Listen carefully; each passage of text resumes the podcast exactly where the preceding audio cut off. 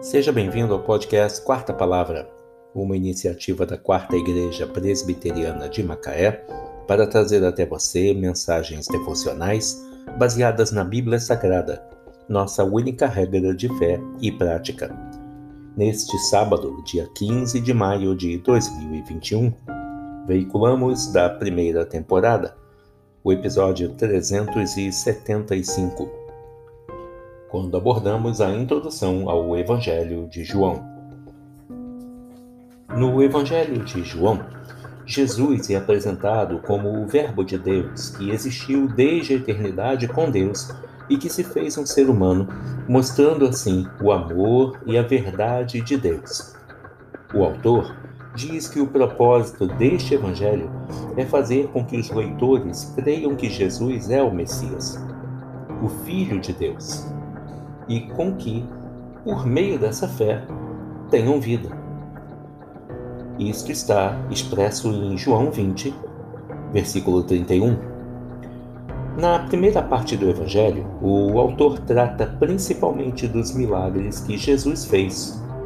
Isto vai do capítulo 1 até o capítulo 11. Esses milagres são sinais, isto é, eles mostram quem é Jesus e qual a razão por que ele veio ao mundo. O maior desses milagres é a ressurreição de Lázaro, pela qual Jesus mostra que ele é a ressurreição e a vida. Outros milagres demonstram que Jesus é o pão da vida, como vemos no capítulo 6, entre os versículos 22 e 71. Jesus é a luz do mundo, como está expresso no capítulo 8, entre os versículos 12 e 20. E é aquele que dá a vida às pessoas, expresso no capítulo 11, versículos 25 e 26.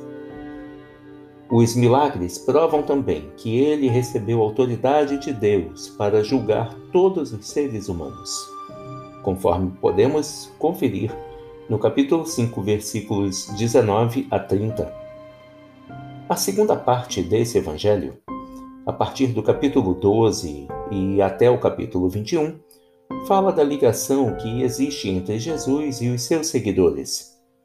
Fala também dos ensinamentos que ele lhes deu e da promessa de que, depois que ele fosse embora, viria o Espírito Santo para ensinar-lhes toda a verdade a respeito de Jesus. E o Evangelho termina contando o julgamento, a morte a ressurreição e as aparições de Jesus. Se pudéssemos esquematizar o conteúdo do Evangelho de João, ele seria subdividido em duas grandes partes: o ministério público de Jesus, que se encontra narrado entre o capítulo 1 e o capítulo 12, e a paixão, morte e ressurreição, do capítulo 13 até o seu final. Que Deus te abençoe.